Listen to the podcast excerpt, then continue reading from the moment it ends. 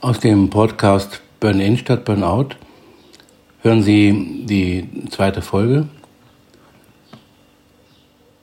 Sind wir ein Volk der Erschöpften? Brennt gerade eine ganze Gesellschaft aus?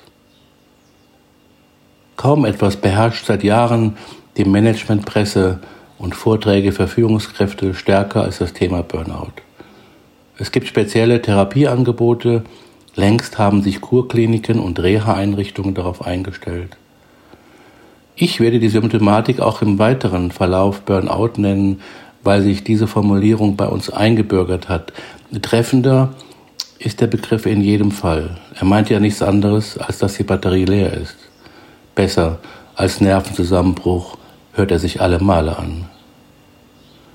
Als ich mich mit einem ehemaligen Klassenkameraden und Chirurgen über das Buchprojekt unterhielt, meinte dieser scherzhaft, er habe schon viele Menschen operiert, zusammengebrochene Nerven jedoch habe er noch nie gesehen.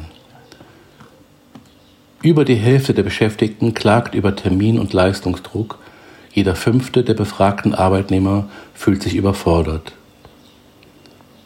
Es war ein schleichender Prozess, der in einem Selbstmordversuch endete, wo ich völlig aufgegeben hatte und das Gefühl hatte, nichts mehr leisten zu können so ein Betroffener in einer Sendung bei Phoenix zum Thema Burnout. Burnout ist eben keine Infektionskrankheit, die mit plötzlichem hohen Fieber und einem schlimmen Ausschlag beginnt. Es handelt sich vielmehr um eine Störung des ganzen Menschen. Man kann Burnout eher als eine Art fortschreitenden Krebs des Motivations- und Sinnessystems bezeichnen, der sich schleichend entwickelt und oft lange unbemerkt oder fehlinterpretiert und von den Betroffenen oftmals hartnäckig ignoriert wird. Zur Problematik Burnout findet man zahlreiche Seminarangebote, die man unter dem äh, Begriff Life-Work-Balance zusammenfassen kann. Wen man dort allerdings selten trifft, und wenn dann eher als unaufmerksame Teilnehmer, sind die Gefährdeten selbst. Raten Sie mal, was diese während des Seminars und in jeder Pause machen. Sie checken Ihre E-Mails und verschicken SMS. Haben Sie Ihr Smartphone nicht ausgeschaltet, sondern auf leise gestellt, dauert es nach dem ersten Vibrieren im Durchschnitt sieben Sekunden, bis nachgeschaut wird. Burnout ist in. Umso mehr, nachdem sich auch Prominente wie Tim Melzer, Mariah Carey, Ralf Rangnick, Sven Hannawald und Matthias Platzek dahingehend geoutet hatten. Ein illustre Kreis, dem man gerne angehören möchte. Sie werden es vielleicht nicht glauben, aber ich habe erlebt, wie sich Betroffene nach ihrer Kur damit brüsteten, ausgebrannt gewesen zu sein. Ottmar Hitzfeld, der seinen Burnout im Jahre 2004 verschwiegen hatte, mag hier eine Ausnahme sein. In einem Beruf, in dem es kaum erlaubt ist, Schwäche zu zeigen, ist das vielleicht verständlich. Eine gigantische Burnout-Industrie ist entstanden. Viele Unternehmen wie der Otto-Versandhandel in Hamburg bieten ihren Mitarbeitern Kurse in Gesundheitsmanagement an, aus gutem Grund. Die deutsche Volkswirtschaft verliert nämlich ca. 300 Milliarden Euro durch krankheitsbedingte Ausfälle an Arbeitsplatz. Inzwischen ist längst klar, dass die Kosten aufgrund der Überalterung der Gesellschaft und des medizinischen Fortschritts in Zukunft noch weiter ansteigen werden. Berechnungen haben ergeben, dass sich jeder Euro, der in die betriebliche Gesundheitsprävention investiert wird, auf der volkswirtschaftlichen Ebene mit 5 bis 16 Euro auszahlt. Die Zahl der Krankschreibungen mit der Diagnose Burnout stieg allein in den Jahren 2004 bis 2011 um das 1400-fache. Gleichzeitig explodierten die Arzneimittelverkäufe innerhalb von drei Jahren auf fünf Milliarden Tagesdosen mehr als zuvor. Sie haben richtig gehört. Die Kosten wachsen ins Unermessliche, gleichzeitig werden wir immer kränker. Im Jahre 2013 überholten Männer erstmals Frauen in Bezug auf den Arzneimittelkonsum. Herz-Kreislauf-Medikamente, darunter vor allem Blutdrucksenker, machen bei Männern fast die Hälfte aller Verschreibungen aus. Fast 50 Prozent mehr Rezepte als noch vor zehn Jahren wurden ausgestellt. Möglicherweise ein Zeichen dafür, unter welch massivem Druck besonders Männer stehen, den sie dann wiederum medikamentös senken müssen. Hier läuft also offensichtlich einiges schief.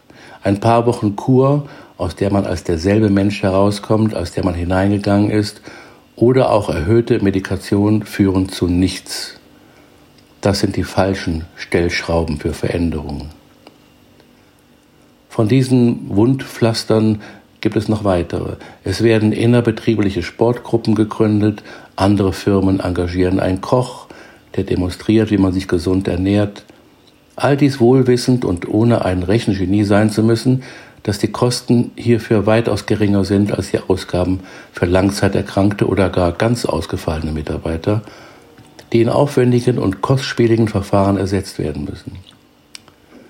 Als prophylaktische Maßnahme sind diese Angebote sicher sinnvoll, ungeachtet meiner Vermutung, dass Sie bei solchen Kursen nur Mitarbeiter als Teilnehmer finden, die nicht zu der Burnout-gefährdeten Gruppe gehören.